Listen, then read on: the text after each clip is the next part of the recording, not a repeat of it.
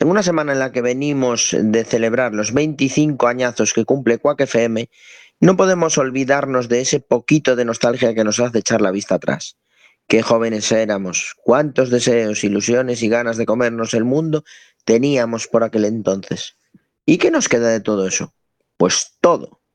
Nos queda nuestra esencia, nuestras ganas de seguir con esta bendita locura, nuestro amor por la radio y la nostalgia de recordar esos inicios como la época maravillosa que fue. Así que hoy más que nunca estamos orgullosos de echar la vista atrás y venir a la radio a dar cera y quitar cera, como lo hacíamos en nuestra infancia. Aquí comienza un nuevo programón de Spoiler.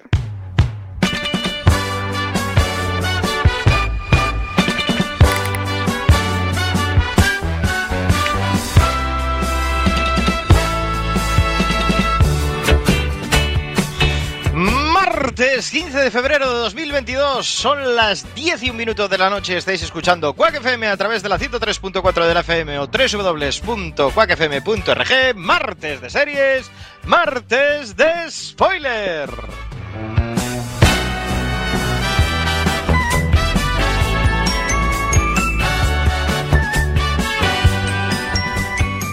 Mi nombre es Diego de la Vega, pero este programa no se hace solo a mi izquierda virtual, fiel amigo y compañero. Si oyen el sonido de spoiler, probablemente sea por su culpa. Señor Iverson, muy buenas noches.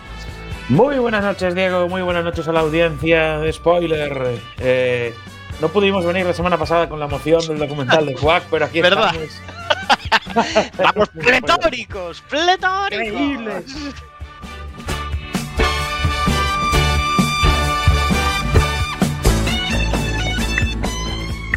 Los comentarios más ácidos de las ondas wifi de mano de Samu Kao. Muy buenas noches. Muy buenas noches. Aquí en Spoiler le damos importancia a la gente que representa a Quack desde sus inicios y aquí tenéis voz y voto los grandes, Diego.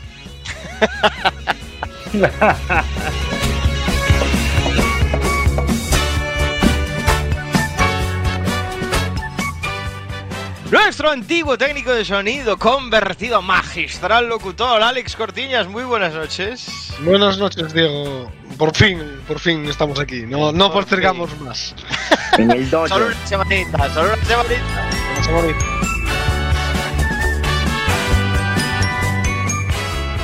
Y ahora sí, nuestro increíble community manager y magistral técnico de sonido, crucen los dedos para que todo salga bien. Chema Casanova, muy buenas noches. Eh, yo creo que estamos haciendo redes sociales igual que estaban en los 80, 90, ¿eh? No hemos cambiado en eso. Mismo nivel. Mismo nivel. Eso sí, el podcast al día, ¿no? Episodio 9x010, este 15 de febrero, hoy en Spoiler, Cobra Kai.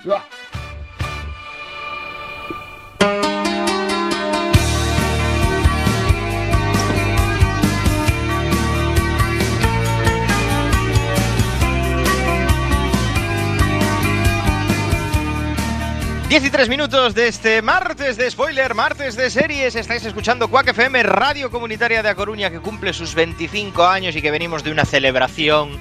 Venimos de meternos un atracón de ilusión y maravilla en el Teatro Colón, donde vimos el estreno mundial del documental.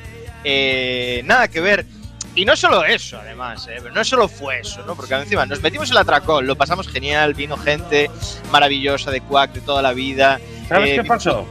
¿Qué pasó? Ya- Yago Prado nos atrevió a hacer una miniserie para que no analizáramos en spoiler Para eh, que no- el documental teme, nos formato teme. documental, ¿no?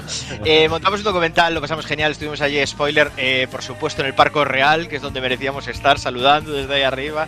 Y no contentos con eso, con esa fiesta que nos pagamos ese día, al día siguiente, uno de nuestros queridísimos eh, eternos de Quack FM, Mariano, se nos va al Congreso de los Diputados y, y borda ahí una, un discurso en favor de los medios comunitarios para, para hablar sobre, sobre la nueva ley, ¿no? El nuevo Bueno, él fue, él fue a hablar de Nutria realmente.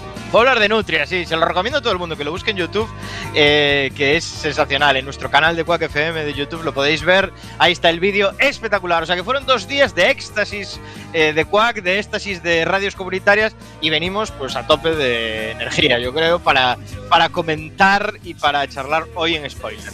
Creo que el último venimos- Dime. creo que el dime. último que habló así de bien en el Congreso fue Albert Rivera, por lo menos. ¿Os debéis lo de Albert Rivera? Es que no quiero comentar. Sube la música, chava, que me vuelvo loco, ¿no? Sube la música.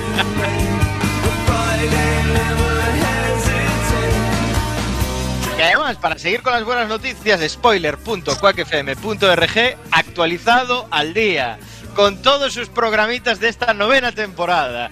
Así que, ¿qué más se puede pedir? Nuestro podcast, blog podcast, donde podréis disfrutar de todas las temporadas de Spoiler al día. Así que, maravilloso. Yo creo que estoy... No puedo estar más feliz hoy. Bueno, sí puedo estar más feliz.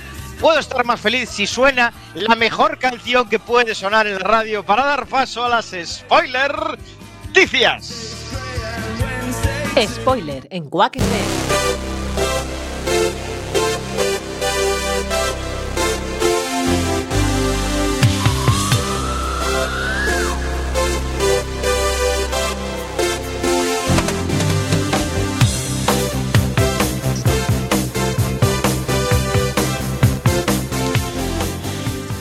FM. Dieciséis minutos, seguís escuchando Quack FM, seguís escuchando Spoiler, martes de series, martes de Spoiler.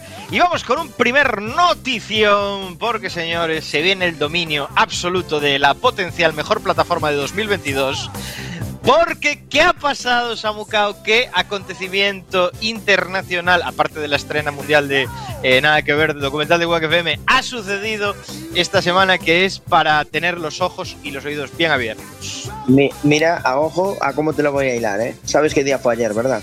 14 Sí, de febrero. 14 de Día febrero, de- Día del Amor. Día del del amor. amor y de San Valentín. Valentín. Del compromiso. Del amor, del, del amor al anillo. Y de eso precisamente os vengo a hablar. Del Señor de los Anillos, los Anillos de Poder. El primer tráiler de la serie de Prime Video se estrenó precisamente ayer. Yo lo dejo ahí, es una señal, ¿eh? Eh, bueno, Eh, ¿Habéis dime. visto el tráiler? Sí. sí, sí, claro. ¿Y ¿Qué tal? Y bueno, como todos los trailers, los trailers siempre molan. Si no eres capaz de sacar un minuto de calidad de lo que vas a emitir, te apaga y vámonos, ¿no? Correcto. Esa es mi opinión de todos los trailers en general. Estarán los haters todos diciendo que realmente lo que pasa en el trailer no es como pasa en los libros. Es lo que pasa en todas estas series. Es insoportable ya esto. O sea, este ritmo es insoportable. No, no lo puedo soportar. O sea, no puedo soportar que los puristas del Señor de los Anillos rajen de todo. O sea, los puristas ya se tuvieron que tragar sus palabras con las películas, porque las películas son muy dignas. No hablo de la aberración del Hobbit, hablo Vale, de- de- del el Señor de los Anillos. Hablo del Señor de los Anillos. El Hobbit es una excepción. Hablo del Señor de los Anillos. No, Joder. el Hobbit y la versión extendida del Hobbit. y la versión extendida. Hablo del Señor de los Años, que se tuvieron que comer sus palabras porque fue un- una grandiosa trilogía. Y yo creo que la serie va a ser una grandiosa serie, va a ser entretenidísima. Es la nueva Juego de Tronos, lo tengo absolutamente claro. eh, lo vamos a gozar con Lo que este pasa que, Los Diego, Anillos de con- Poder. Con respecto a lo que decías, eh, el- yo creo que anuncian eh, para 2000. ¿Cuándo sale la serie? 2024, dijeron, ¿no? Sí, os, os cuento ahora si, si queréis un poquito. Sí. Sí, sí, cuéntanos, cuéntanos. Por cierto, la versión extendida de un Hobbit ya es un mediano, por lo menos, ¿no? Eh, bueno, eh, bromas aparte, eso, eh, se estrenó, se va a estrenar la serie en Amazon Prime, en streaming, y eh, ya la anuncian como una serie para gobernarlos a todos. Aunque bueno, en un principio se hablaba de dos temporadas para, para arrancar con todo esto, ya hay noticias de que eh, en un principio se han confirmado cinco temporadas, con lo cual ya la navaja de Samu ya se la están pasando por el sobaco antes de empezar. Así que bueno, eh, se tratarán Sí, diferentes historias Iber. sobre la Tierra Media Señora y Iber, vamos a perdona tener que- Perdona que te interrumpa, Samu. 2 de septiembre de 2022, primer episodio. de ¿eh? 2022. Sí, sí, empieza este año. vale. Sí, sí, sí. sí, Empieza sí, este sí. Año. Perdona, Está en Está ya en postproducción, ya habíamos dado la noticia de que estaba en postproducción hace poquito. Y bueno, gracias a un informe filtrado por The One Ring, que es una página de, de freakers de todo esto, supimos que la historia pues iba a tratar en la segunda edad de la historia de la Tierra Media, un drama épico que se desarrolla miles de años antes de los eventos del Hobbit y del Señor de los Anillos que ya conocemos. Así que bueno, todo esto, pues eh, eso cuenta un poquito las noticias que veníamos contando de todo esto que se fue sabiendo a cuenta gotas, de que iba arrancando, tal, nos iban llegando noticias sobre eso, sobre de, se terminó el rodaje, producción, postproducción, tal. Y ahora pues eh, ha llegado este primer tráiler que lo único que hace es eso, eh, meternos a todos ya en faena, eh, meternos el gusanillo y esperar eso a la vuelta del verano, al 2 de septiembre, para que si arranca la décima temporada de spoiler, que supongo que arrancará, pues tener de qué hablar en cuanto volvamos de las vacaciones. Así que bueno, yo pienso que se viene serio. No sé Yo- qué sí, yo opináis vosotros. decir una cosa. que Director que, español, los dos primeros episodios. Igual. Sí, Sí, J, J Bayona. nada. Jolín. No, yo quería decir que igual, Dreadful salieron bien. igual que con eh, eh, Mandalorian, que nos contaba una historia fuera de la historia principal de los Skywalker y de la historia que siempre conocimos de Star Wars, pues nos enseñaba el universo desde, esta- desde otra perspectiva. Creo que va a ser muy interesante ver una historia eh, del Señor de los Anillos, hablando del universo del Señor de los Anillos, que es gigante, y fuera desde la perspectiva de que no es protagonista un bolsón. Porque todas las películas que hemos visto hasta ahora, tanto El Hobbit como El Señor de los Anillos, pues los prota de la peli principales, digamos, siempre está ahí el bolsón con el anillo y toda esta historia. Mola ver esas otras historias dentro del universo, que es muy grande, igual que ocurrió en su día con, con Mandalorian. Yo creo que le va a dar eh, un punto muy, muy interesante a la serie. Yo lo que leí por ahí es que no va a ser como Juego de Tronos, en- sobre todo en cuanto a que no va a ser todo eh, sexo, porque va a estar para mayores de, de 11 años. Es decir, el rating que le va a poner es mayores de 11 años. Entonces no va a haber ni sangre a punta pala ni sexo a punta pala, como pasa en Juego de Tronos. Pero Sí, como sí. pasa un poco con El Señor de los Anillos, que tampoco Sí, se sí, ve- sí, sí. Sí, me refiero. Va a ser haciendo el amor. Eh, efectivamente, es decir, no van a buscar el rollo Juego de Tronos, la espectacularidad y el sexo de Juego de Tronos, sino que van a ir pues un poco más fieles a lo que es el Señor de los Anillos, que no, hay, no había nada de eso, vamos. Pero y la pregunta es, ¿los efectos especiales van a ser eh, rollo Juego de Tronos del final o rollo Juego de Tronos del principio? Ah, yo creo que Ocurrió aquí- la rueda del tiempo. Aquí hay una inversión, hay una, si visteis el tráiler, hay una inversión potente de inicio. Yo creo que si tiene acogidas irá a más, seguramente, pero de primeras mucha pasta, ¿no? Habíamos hablado, creo que habíamos dado la noticia, ¿no? Que eran uno de los episodios más caros de la historia, rodar El Señor de los Anillos. No sé Sí, cómo habrá sido, pero bueno. Sí, habíamos hablado, creo que a- me suena la cifra de 250 millones por temporada. Una locura, una locura. Una locura. Bueno, veremos qué da de sí este Los Anillos de Poder de la saga del Señor de los Anillos, que estrenan el 2 de septiembre, como no podía ser de otra forma, Amazon Prime de este 2022. Si el fundido a negro de los soprano te dejó blanco, Si el final de Perdidos te dejó patidifuso, Si eres de los que cree que Jack Bauer debería presentarse a presidente de los Estados Unidos, este es tu programa. spoiler en Quack FM. hablamos de series en serie.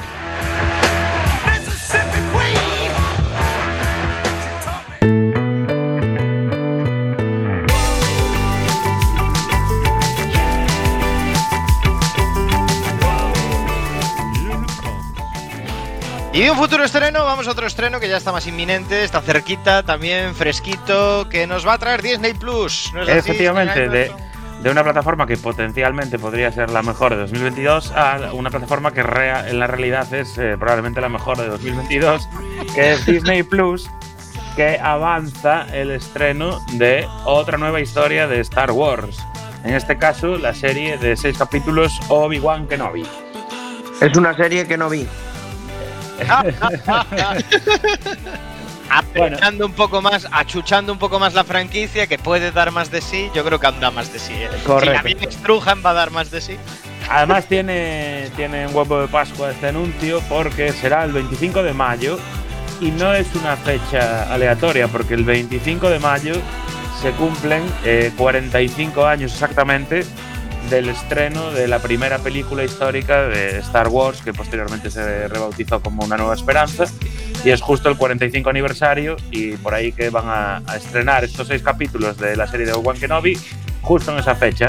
Decir que la serie contará la historia eh, que ocurrió 10 años después del episodio 3, que ya vimos, cuando, si recordáis, Obi-Wan Kenobi lucha con Darth Vader en el planeta que es un volcán y Darth Vader pierde, eh, bueno, su forma de persona para convertirse en un pseudo robot, porque pierde brazos y piernas, pues eh, justo 10 años después, donde el imperio ya campa libremente a sus anchas a través de toda la galaxia y Darth Vader ya tiene entidad, con Obi-Wan Kenobi recluido en el planeta de Tatooine, eh, cuidando de Luke Skywalker. Ahí arranca estos seis episodios de la historia de Obi-Wan Kenobi.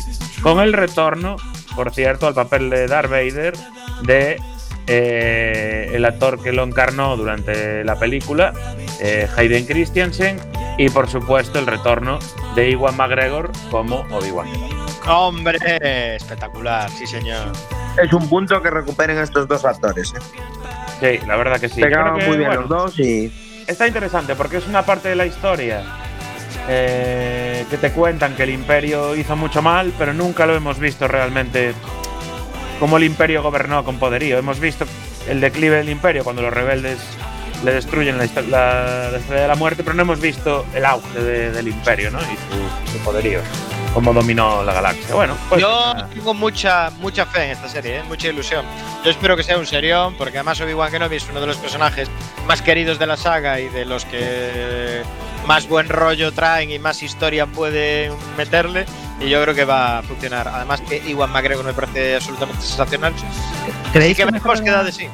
la cosa después del libro de Boba? ¿Cómo?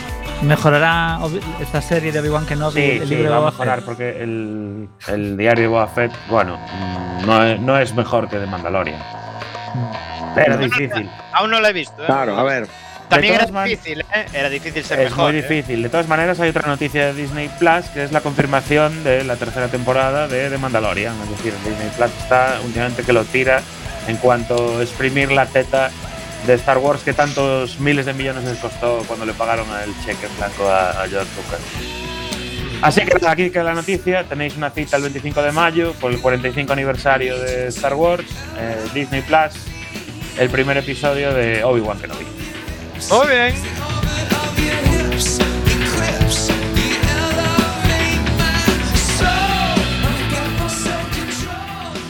¿Y qué novedades nos trae HBO, Alex Cortiñas? No sé si os suena el nombre de David Simon, el creador de The Wire, el creador de Deuce, el creador de Trem.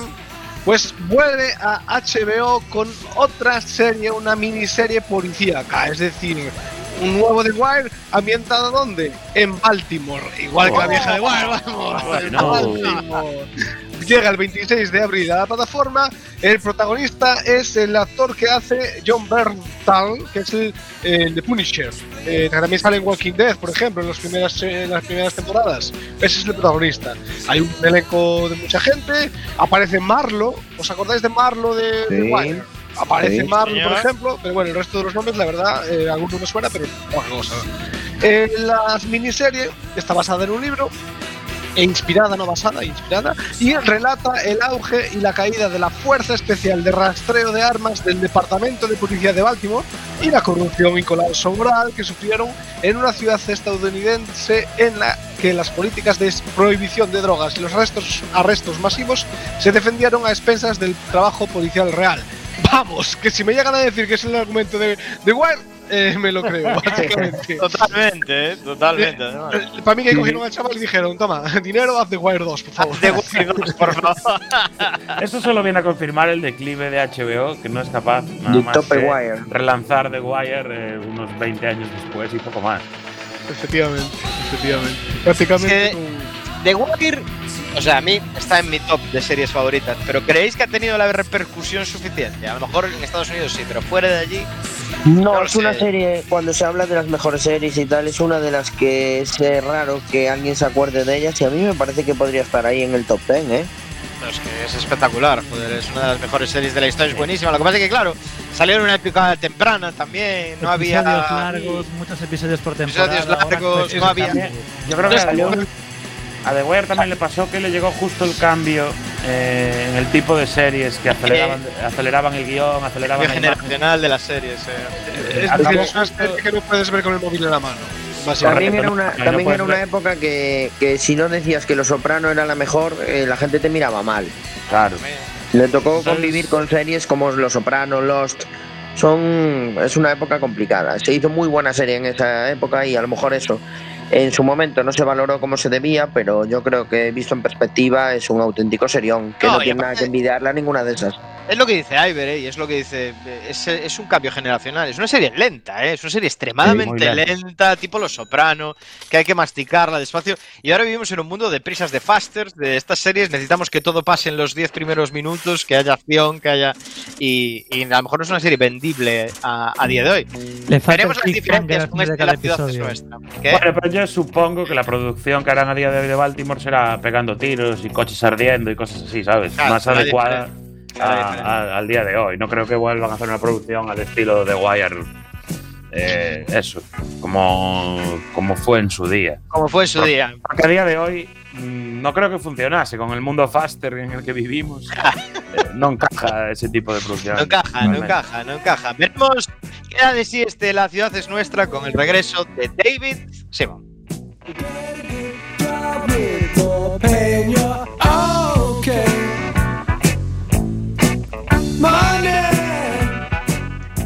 Y para cerrar estas spoilerticias, cuando son las 10 y 20 de este martes de series, martes de spoiler, vamos a hablar de una plataforma de la que no hablamos mucho en este, en este programa, pero que siempre está ahí y yo le tengo especial cariño. Filming, ¿qué novedades tiene Filming para nosotros, Chema Casanova? Pues os, traigo una, una novedad que justo se estrena hoy, que es eh, la nueva serie Furia, eh, que la podéis disfrutar de, en Netflix, digo, en, en Filming. Y lo que nos va a tratar esta serie es el peligro del auge de la, de la extrema derecha, ¿no? Eh, que bueno, que está tan, tan al día hoy en día la presencia del- de la extrema derecha, pues bueno, eh, es una ficción que es noruega, así que vamos a ver pues perfiles probablemente de doble nacionalidad, porque hay mezcla de inmigrantes que están en Noruega, que vienen de Alemania, que, eh, que están refugiados allí y de repente hay un ataque a esta comunidad de inmigrantes refugiados por parte de una célula de extrema derecha. Y eh, como clásico thriller policíaco del norte de Europa, pues bueno, eh, alguien lo va a tener que investigar y se va a descubrir pues una historia que ya viene de antes so- sobre la organización que es internacional de la extrema, de la extrema derecha. Pues bueno, Está claro que tenía que ser una serie de doble nacionalidad porque tienen que estar los patriotas de aquí y los de fuera. claro, hay patriotas de todos lados ahí. Hacen falta dos nacionalidades, si no, no tiene sentido ninguno. La extrema derecha, claro. Así que bueno. Pues ya- os digo, este es una serie nueva en Filmic que para los que estamos suscritos a estas plataformas, pues bueno, siempre es interesante que traigan material original y, y que podamos disfrutar de nuevas series noruegas. ¿Tú estás suscrito a Filming, Chema? Sí, pero la verdad no veo mucho, ¿eh? Chema está suscrito hasta el círculo de lectores, si me. ¿eh? Estamos- Estamos suscritos a todo aquí. A todo. Yo Filming es una que me suscribo cuando quiero ver algo de Filming. Entonces este mes aprovecho para ver las tres cosas que quiero ver y luego ya eh, automáticamente cuando me suscribo me desuscribo para que sea un mes y ya está. Pero bueno, al final a lo mejor tres o cuatro veces meses al año me suscribo porque son tienen cosas muy interesantes que no hay en, en otras Tiene muchos temas, sobre todo clásicos, eh, que están muy Yo bien. lo que no he llegado a probar es Flixolé como Alex, que eso es otro nivel ya. Eso ya cuando hay que suscribirse a Flixolé porque quieres ver la vaquilla y no está en ningún otro lado, pues te suscribes, no pasa nada. Son tres euros, eh, nada más. No... Flixolé. Alex, eh, eres, eh, tú valías para la guía Michelin de las plataformas de, de audiovisuales. Eh, las Has de los probado de postres las tengo ya, un eh. poco. Cerramos aquí las spoiler noticias entonces con este Furia de Filming que podéis ver en, en la plataforma de Filming y damos paso ya a continuación a El Piloto.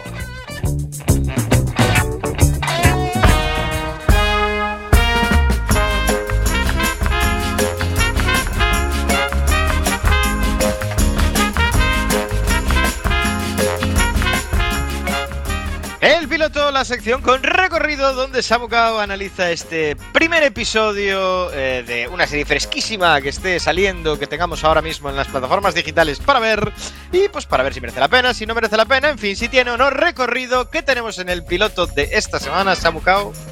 Pues mira, Diego, te traigo gente, gente ansiosa que está en Netflix. Es una serie, miniserie sueca de seis episodios. Eh, y ya, fíjate si es fresca, que no tuvieron tiempo ni de traducirla al español de aquí. Eh, solo está traducida al español latinoamericano. Con lo cual eh, se nos hace un poco incómoda de ver en español latinoamericano. Entonces yo opté por la opción de la otra opción que hay para, para verla, que es en sueco, por supuesto, que no entiendo nada, y subtitulada al castellano. Pero es que la opción audio latino eh, desvirtúa una serie sueca, no puedes escucharla con audio latino. Ya con audio castellano ya cuesta, con audio latino ya ni, ni por asomo. Y la verdad es una serie que, mm, o sea, a mí me descoloco completamente. Yo aún sigo pensando qué he visto, porque no me queda del todo claro. El argumento de la serie es que un tío que entra a atracar un banco eh, tiene que huir del banco que está atracando y se mete en un piso que es un piso que está puesto en alquiler y que hace una jornada de puertas abiertas para que la gente lo vaya a visitar y, lo vea y decida si lo alquila o lo compra, no sé, no acaba de quedar del todo claro. Entonces el tío se mete allí, se atrinchera allí y hace rehenes, en vez de hacer rehenes en el banco, hace rehenes en el piso de alquiler. Entonces es en un pueblecito donde hay dos policías que son padre e hijo, eh, a cada cual más ñapas, porque el padre es bastante torpón y el hijo, eh, digamos que en pleno acto de servicio, va a la peluquería a cortarse el pelo, un, peinado que tiene que es que no hay ni por dónde cogerlo, y se escapa de la peluquería con los rulos puestos y se pasa medio episodio con los rulos puestos. Y no sé, es muy raro todo, porque quiere ser un drama y, y no mete miedo, y quiere ser una comedia, pero no hace puñetera gracia. Y al final no sé si vi un drama, una comedia, una serie de policías, una serie de secuestros.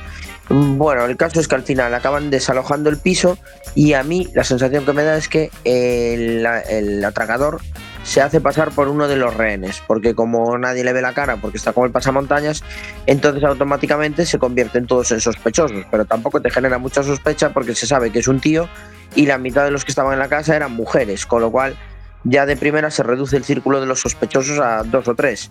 Y, y, eh, y de hecho, en la escena en la que se ve que están mirando la casa, a la mayor parte de los tíos los ves sin pasamontañas, con lo cual eh, vas identificando caras y al final solo te queda una posibilidad, con lo cual todo el secreto y todo el misterio del piloto se va ahí. No sé hacia dónde puede avanzar la serie, la verdad. eh, me sorprende que los suecos hayan hecho algo así, porque yo, ya te digo, me dejó totalmente desconcertado. Creo que no le va a gustar ni a, ni a Isa Lema, siendo una serie sueca. Luego ya dice mucho del piloto y sobre todo que, no sé, yo ya te digo, esta semana no ha puesto nada por el piloto. Yo no le doy recorrido. Y menos en audio latino, así te lo cuento. Pues ahí se queda ese gente ansiosa de Netflix. No todo van a ser joyitas, a veces también nos pegamos tropezones. Claro, no todos Efectivamente. los pilotos son recomendables. Está bien, Claro. aparte está bien esta parte de que no lo recomiendes para evitar darle al Claro, play. la gente que no piense que aquí vale todo, justo. Esto es por, por ese mismo motivo. Yago Prada no hizo miniserie del nada que ver. Que no se quiso arriesgar a ser el piloto que no pasa el filtro ni tiene recorrido en la sección del piloto. Entonces, es respetable. Además, puede haber gente despistada, despistada. Salía una noticia el otro día que Netflix estaba preocupado, me parece, porque la gente pasa mucho tiempo eligiendo el contenido que ver, pero sin ver nada. También os digo una cosa, muchas veces eh, consigues el efecto inverso. O sea, basta que digas que algo es infumable y no se puede ver para que la gente le pique la curiosidad Todo mundo "Joder, le pica la no. curiosidad. no creo que sea para tanto, voy a Claro, verlo, a ver es si tal. tan mala que te ríes, ¿no? Bueno, yo, Pues, yo creo que con el Es que piloto a mí me pasa con algunas, pero ni con esta me pasa. Yo creo que con gente ansiosa podemos hacer un cordón sanitario y Sí. play, claramente. Pues Sí, la aquí recomiendo a, este todo- a todos los de extrema derecha, se la recomiendo. Dejamos aquí todo este piloto de gente ansiosa de Netflix y vamos con un tema musical perteneciente a la banda sonora de la serie que vamos a ver hoy. Back in the Game de Bar. Hoy hablaremos de Cobra Kai.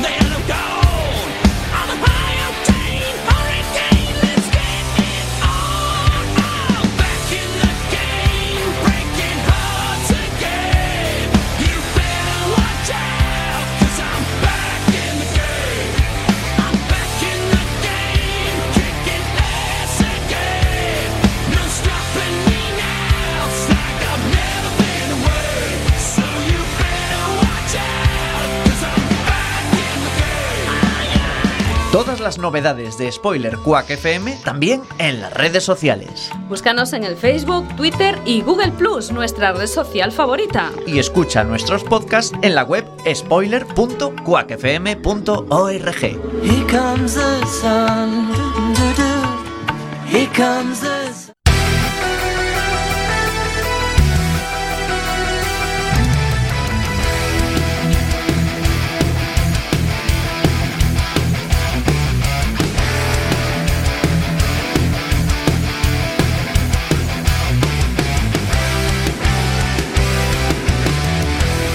Karate Kid es una película de 1984 que todos hemos visto. En ella se nos cuenta la historia de Daniel LaRusso, un chico que se muda con su madre a un suburbio de Los Ángeles. Daniel, digamos que tiene pues problemas de adaptación en su nuevo instituto, ya que surgen algunos conflictos relacionados en parte uno con una chica.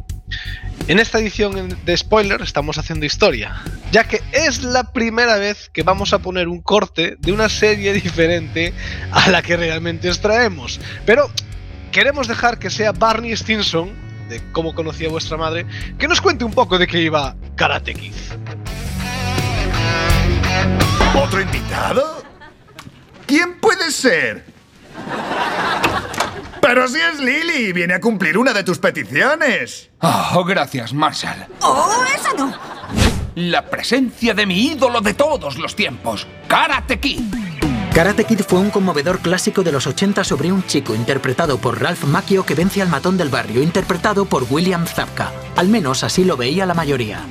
Aquí le tienes, igual de bueno que cuando su póster desplegable le dio a una chica el valor de explorar la cambiante topografía de su anatomía. ¡Karate Kid! Eh, Barney, soy Ralph. Oye, siempre es un halago. ¡No! ¡Odio a Ralph Macchio! ¡Le odio, le odio, le odio! No es Karate Kid. Karate Kid era William Zabka, pupilo estrella del Cobra Kai Dojo, a quien este monstruo derrotó con una patada ilegal en la cabeza en el final de película más trágico de todos los tiempos. Ah, te había entendido loco, pero gracioso. Cierra el pico, Ralph Macchio. ¿Por qué no te vas de fiesta con Luke Skywalker y Harry Potter y Warhorse y los demás malos de película y dejas de fastidiarme la mía?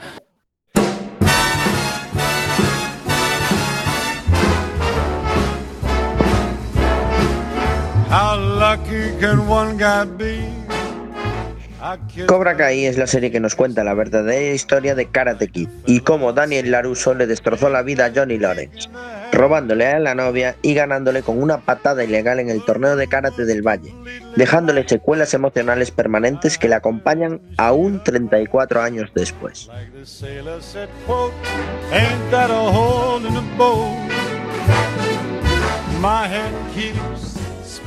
Cobra Kai se estrenó en 2018 en la plataforma YouTube Red, pasando a Netflix en el año 2020, donde ya hay cuatro temporadas colgadas y una quinta que viene en camino. Como adelantamos, Cobra Kai nos sitúa 34 años después de los hechos narrados en la película original y nos muestra la vida de Johnny Lawrence, un tipo que no ha tenido demasiada suerte ni éxito. De hecho, en el primer capítulo de la serie es despedido de su horrible trabajo.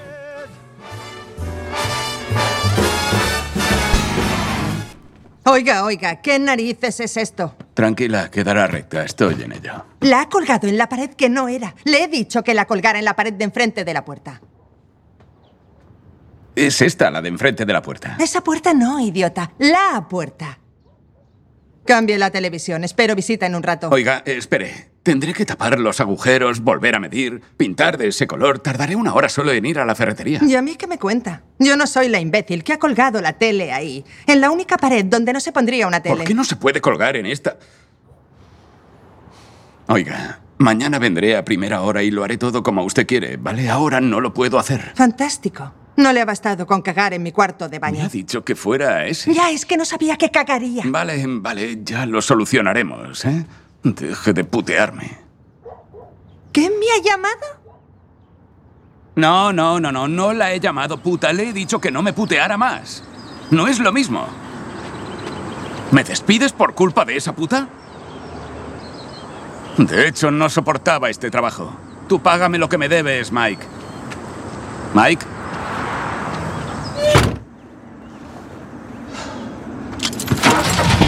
Banzai. Soy Daniel Laruso. Y en Laruso Auto machacamos a la competencia.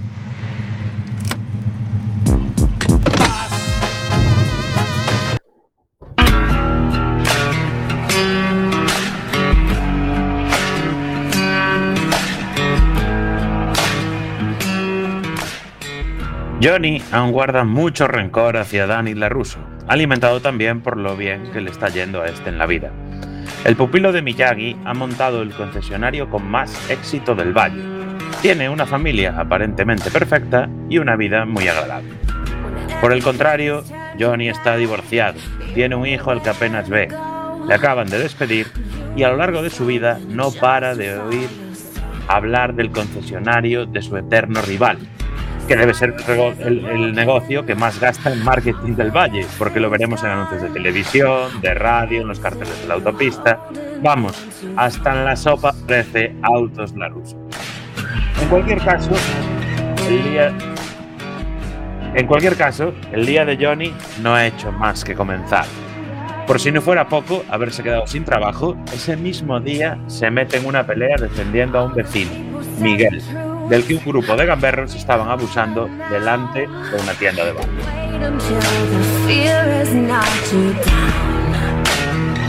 Me has dejado con el culo al aire. Oye, Se colega. creía que éramos universitarios. No sabía que queríais comprar cerveza. ¿Qué haces? Uy, ¿qué es esto? Eh, ¿Qué es eso? ¿Qué llevas? No me jodas, el tío tiene diarrea. Le pone mucha marrea. Dámelo, tío. Es para mi abuela. Oh, es para tu abuela. Joder, lo siento, tío. ¿Lo quieres? Pues todo para ti. Uh, tómatelo, anda. Cagón.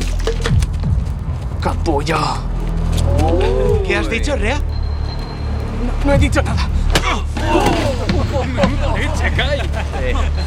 Toma ya. ¿Estás llorando? ¿A dónde vas, marica? ¡Eh! Cuidado con el coche. ¿Y este tío quién es? Dejad en paz a ese pardillo.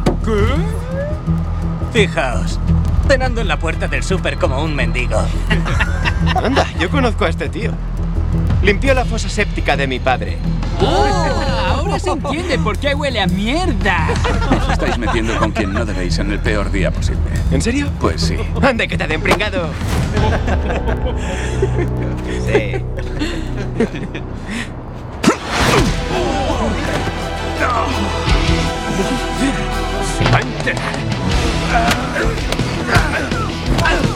El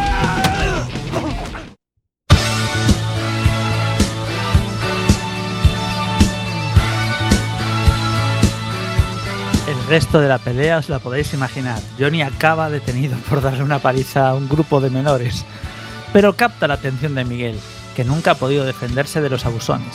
Miguel es un personaje que nos recuerda enormemente a Daniel Laruso, original.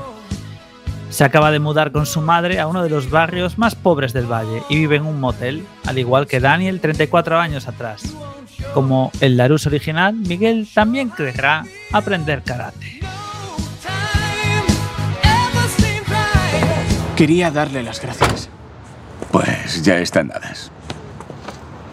¿Lo de anoche era taekwondo, jiu-jitsu, artes marciales mixtas? Es karate. Karate tradicional. ¿Podría enseñarme? ¿Qué? Nah. Pero por favor, cuando empiece el insti esos me van a amargar la vida. ¿Y a mí qué me cuentas? ¿Qué? Eh, Con que supiera un poco de lo que sabe usted, seguro que podría. Déjalo. Ya no practico karate, ¿vale? Además, tengo que buscar trabajo. Pues, ¿por qué no abre una escuela de karate? Se llama dojo. Pues abra su propio dojo. No quiero hablar de eso contigo. Además, no sé si ahora puedo acercarme a chicos jóvenes. ¿Quieres un consejo? Deja de ser tan plasta. A lo mejor así no te zurran.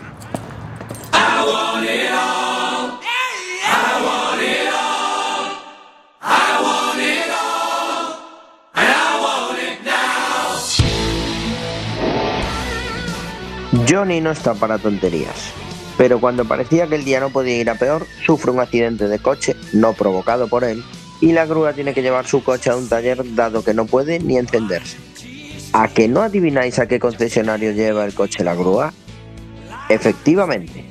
Por si no fuera poco tener que oír hablar de autos Laruso todo el día, ahora tendrá que ir hasta allí para poder recuperar su preciado Pontiac Firebird, un coche muy popular en los 80 que evidentemente ya vivió sus mejores días. Johnny Lawrence, si es que sabía que eras tú. Madre. Oye, ¿cómo estás? ¿Qué hay? Madre mía, fíjate. Sigues teniendo esos ricitos dorados, ¿eh? Es alucinante. ¿Qué, qué, qué tal te va? Genial, tío. Gracias, muy bien. Me alegro, es. ¡Eh, Anush! Ven, Luis, ven aquí. No, quiero no, presentaros a- que- No, no, no, no, no. Este es Johnny Lawrence. Nos conocimos hace mucho tiempo, ¿verdad, colega? Era el tío más duro del instituto. Cuando vine a vivir aquí desde Nueva Jersey, él y yo tuvimos nuestros más y nuestros menos. En fin, me la tenía jurada. Es que fuiste a por mi novia. Bueno, ya. De hecho, en realidad ya no era tu novia, ¿eh? Porque. Ah, dejémoslo, ya es agua pasada. Oye, ¿es el karateca ese? ¿El tío del campeonato? Es al, al que le diste lo suyo. Bueno, fue un combate muy igualado, pero. estrictamente hablando. Le pateé la cara. Te estoy vacilando, hombre. La patada fue ilegal. Oh, ilegal, ya. ¿Y tu codazo en mi rodilla qué? Me amonestaron y tú ganaste. Eh, eh, nada de peleas en el concesionario. Ya. Venga, a volver al trabajo. Claro, Venga, encantado. A trabajar. Dejémonos de recuerdos. ¿Qué te trae por aquí? ¿Buscas un coche nuevo? ¿Quiere que llevemos su coche a otro taller? No, no, no. Tenemos los mejores precios de la ciudad. Ese estafador de Coles en Van Nuys te la meterá doblado. Sheila, déjame ver. ¿Pontiac? ¿Firebird? Pues menudo estropicio te hicieron. Sí. Quizás sea hora de renovarse. ¿Echamos un vistazo? Puedo hacerte buen precio por uno de segunda Solo mano. quiero mi coche. De acuerdo. De acuerdo, como no, claro. A ver cuánto te puedo rebajar en la reparación. Amigos y parientes. Es mi código personal. ¿Sabes qué? Invita a la casa. Ni hablar, tío. No quiero tu cara. No, me harías un favor. Los mecánicos no suelen tocar coches así. Les servirá para practicar y te lo repararán. Ganamos todos. Pagaré lo que cueste. ¿Está bien? Vale, pero te costará más de lo que cuesta el coche. Oye, no te preocupes, John. Será un placer, ¿vale? ¿De acuerdo? Vale. Oye, espera un momento. Quiero darte una cosa. Un segundo. Hola, papá. Anda, qué sorpresa. ¡Abrid la puerta! He pasado a verte. Anda y no me fastidies, hombre. Muy bien. Pasa.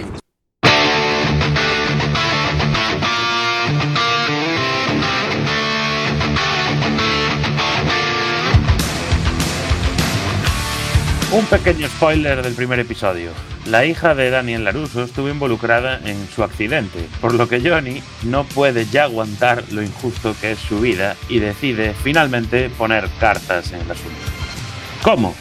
Con karate, como no podía ser de otra forma. El dojo Cobra Kai debe regresar.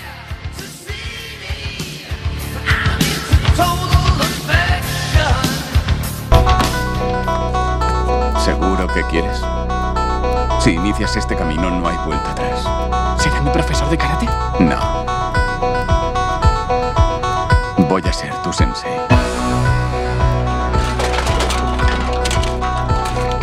Voy a enseñarte el estilo de karate que me enseñaron a mí. Un método de lucha que tu generación de moñas necesita desesperadamente. Suerte. Perfecto.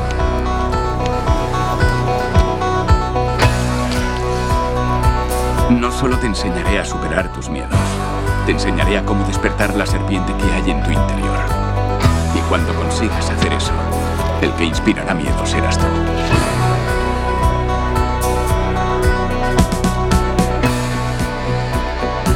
Desarrollarás fuerza. Aprenderás disciplina. Y cuando llegue el momento indicado,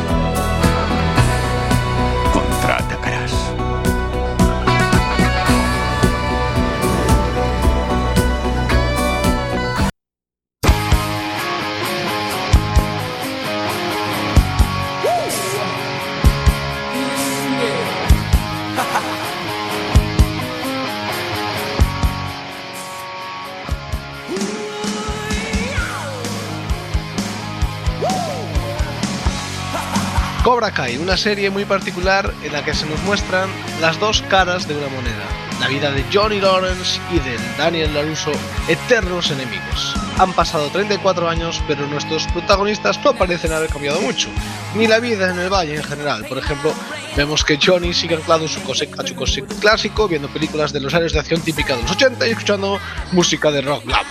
Mientras que Daniel tiene prácticamente un santuario en su casa en honor a Miyagi y a su propia juventud. Más allá de eso, muchas de las situaciones y personajes que vamos a ver en esta serie guardan analogías con Karate Kid y su secuela, más allá de las que ya son referencias directas que hacen a, a situaciones que pasaron, que ocurrieron en las películas anteriores. Casi todo lo que os hemos contado de la serie son elementos presentes desde el primer capítulo que hacen un poco de punto de partida para la serie en sí y gancho para los espectadores, ya que evidentemente todos pensamos que el bueno de Karate Kid pues era Daniel, al contrario que Barney. A lo largo de la serie la trama se complica tomando más bien protagonismo pues, los jóvenes del valle actual, entre los que están los mencionados Miguel y los hijos de nuestros protagonistas. ¿Se volverá a repetir la historia o serán capaces Daniel y Johnny de llegar a un equilibrio que satisfaga a todos? Nos despedimos presentándoos a otro personaje que aparece en la serie que probablemente no esperéis y que también viene de Karate Kid. Miyagi no puede estar por motivos obvios, pero sí que veremos el regreso de John Chris, el entrenador original del dojo Cobra Kai, el verdadero villano de las dos primeras películas.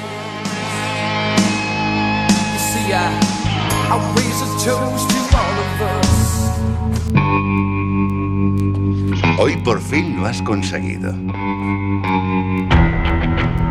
Has ganado. Cobra Kai vuelve a estar en su sitio. Arriba de todo. Todo el mundo nos cerró las puertas. Pensaban que estábamos acabados. Ahora verán.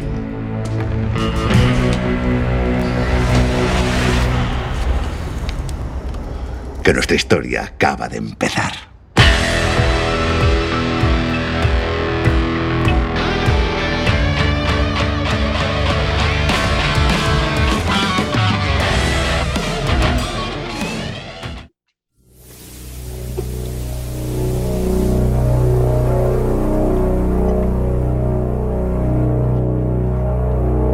Y hasta aquí llega este análisis de Cobra Kai serión absoluto que tenéis disponible en Netflix y que nos vuelve a llevar a los años 80.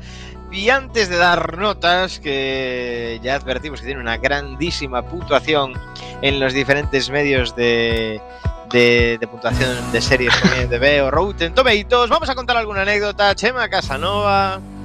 Pues eh, William Zapka conf- confe- confesó que aceptó volver a actuar en esta secuela de Karate Kid para cerrar su propia historia.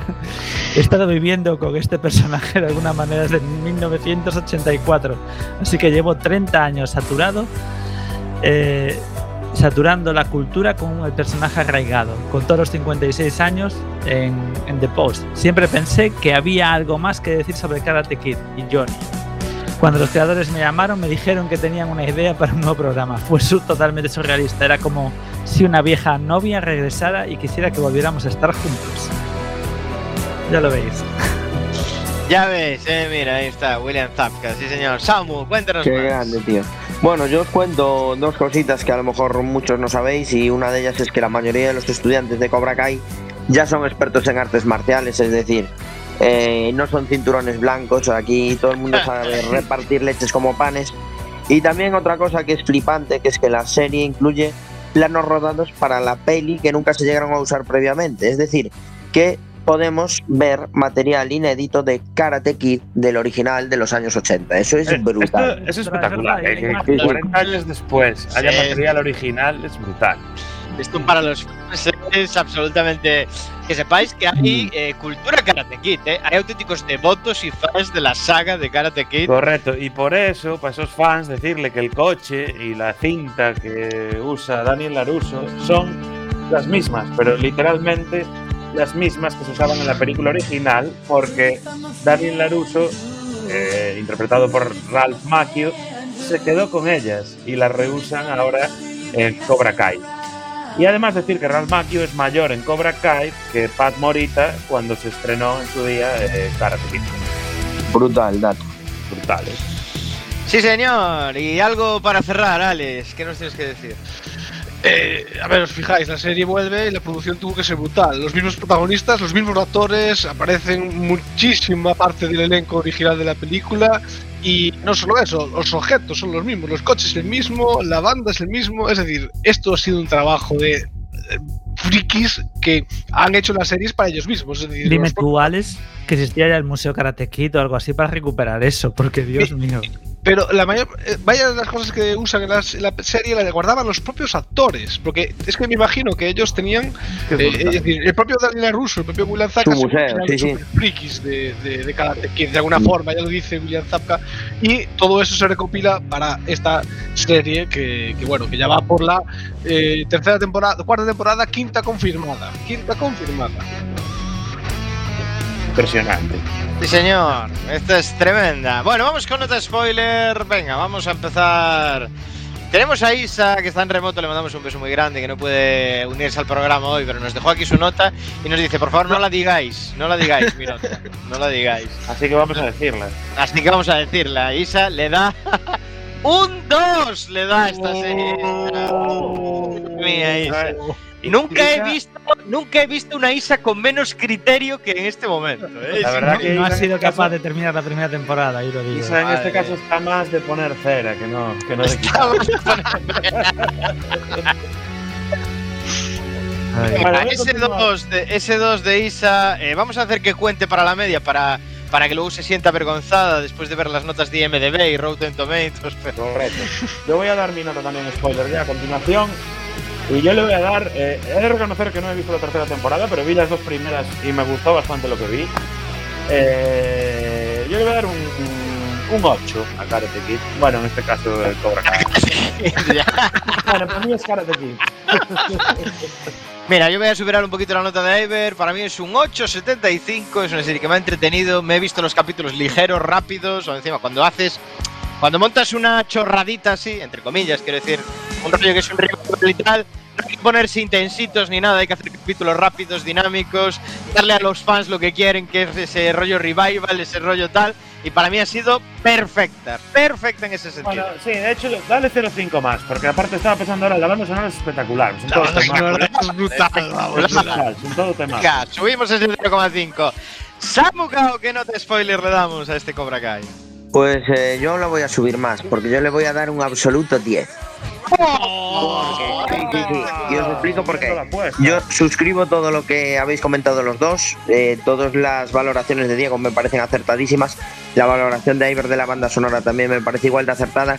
Y yo tengo que reconocer que yo me desvirgué con Karate Kid. Me explico. me desvirgué en el audiovisual. O sea, mi primera peli en el cine fue Karate Kid. Y, y me quedé enamorado de Karate Kid. Y para mí volver a esto es volver a- al primer día que yo entré en un cine y vi una peli en pantalla grande, tío. Y la serie conserva esa esencia.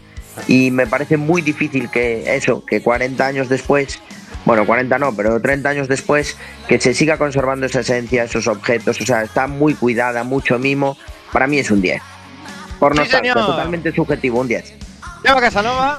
Mira, yo me voy a quedar con un 8 y medio. No voy a justificar mi nota, voy a justificar la de Isa. Es que Isa está eh, viendo dos series a la vez.